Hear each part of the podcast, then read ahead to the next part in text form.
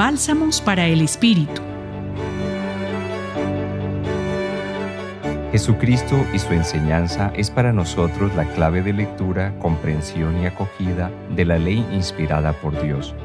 También podemos decir que el mismo Jesús está en medio de nosotros como la novedad que Dios manifiesta para armonizar las relaciones que son necesarias e indispensables en nuestra vida.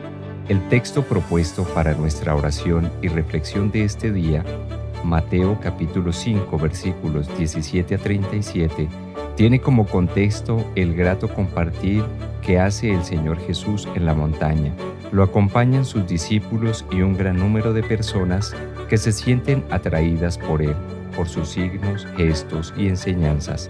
En esta oportunidad nos invita a detenernos y considerar la forma en que estamos entablando nuestras relaciones más profundas y significativas, valga decir, relación fraterna con todos, y entre los que seguimos el camino de Jesús. No matar, hasta llegar a cuidar los detalles del buen trato.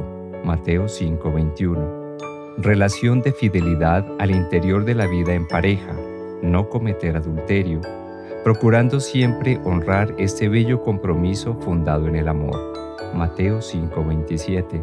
Hasta la misma relación de confianza y compromiso con Dios, no jurar en falso, y ser confiables con la palabra y el comportamiento que denotan una coherencia de vida. Mateo 5:33.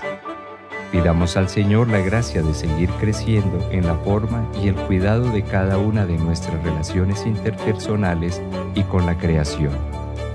Compartió con ustedes el Padre Víctor Alonso Herrera de la Compañía de Jesús, Centro Pastoral San Francisco Javier, Pontificia Universidad Javeriana.